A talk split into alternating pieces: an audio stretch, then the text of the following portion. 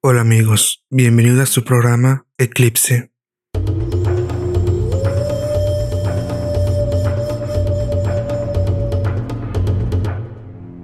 Miedo. Ese impulso que te paraliza y te mueve al mismo tiempo, que te sube las pulsaciones, te acelera la respiración y te hace sudar, con un sudor frío, frío y calor. No sabes qué sientes, porque tu cerebro va a toda velocidad.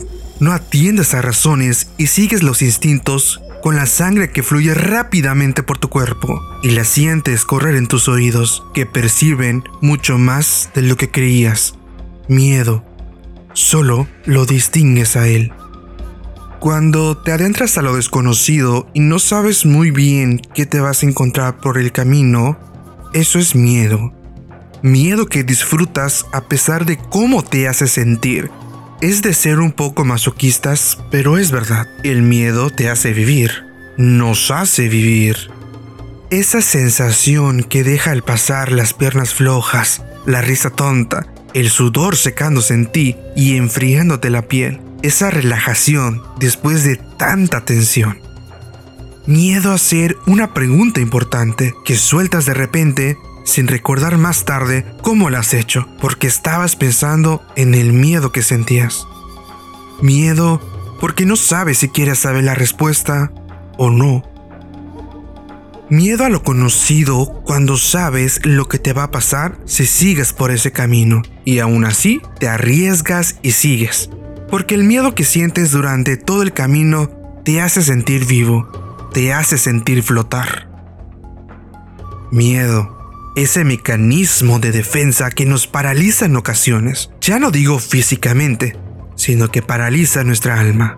Cuando parece que te has recuperado de tus heridas anteriores, de tu amor pasado, cuando llega algo o alguien que te remueve todo otra vez y no sabes si dejarte llevar porque temes volver a caer como caíste en el pasado cuando no quieres volver a abrir una herida ya cicatrizada en lo más profundo de tu corazón porque un amor en el pasado vuelva a tu presente.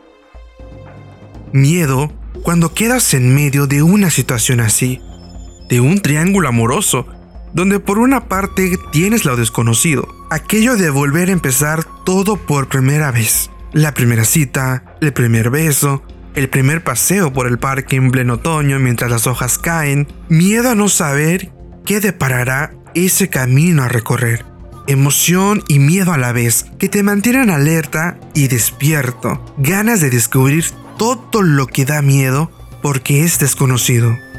Miedo cuando por el otro lado tienes lo conocido, a esa persona de tu pasado que ahora vuelve y parece cambiado, parece que ha madurado, lo mismo que tú y sientes que todo lo que creías muerto y enterrado, cicatrizado, vuelve a renacer. Revives los buenos momentos, las risas inesperadas, la mejor y la peor cita, el primer beso y el segundo, y todas las miradas y las horas de conversaciones que tenía, y sientes que vuelves a caer, y vuelve el miedo. Miedo esta vez a lo que ya has pasado, a las discusiones y malas contestaciones, a enfadarte por cosas tontas que en ese momento parecían un mundo. Y tienes miedo de volver a sentirte como cuando todo acabó, cuando te dejó confundido, sin saber qué había pasado, sin saber cómo habías llegado hasta ese punto desolado y tienes miedo de volver a creerle, a confiar en sus palabras y en sus sonrisas tan pícaras.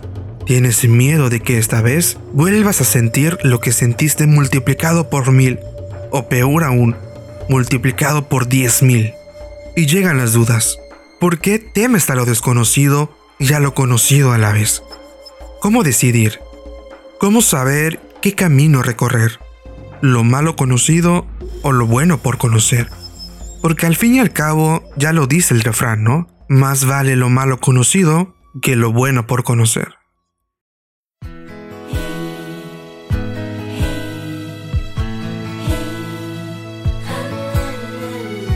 Pero, ¿y si resulta que lo nuevo es mejor que lo que ya conocemos?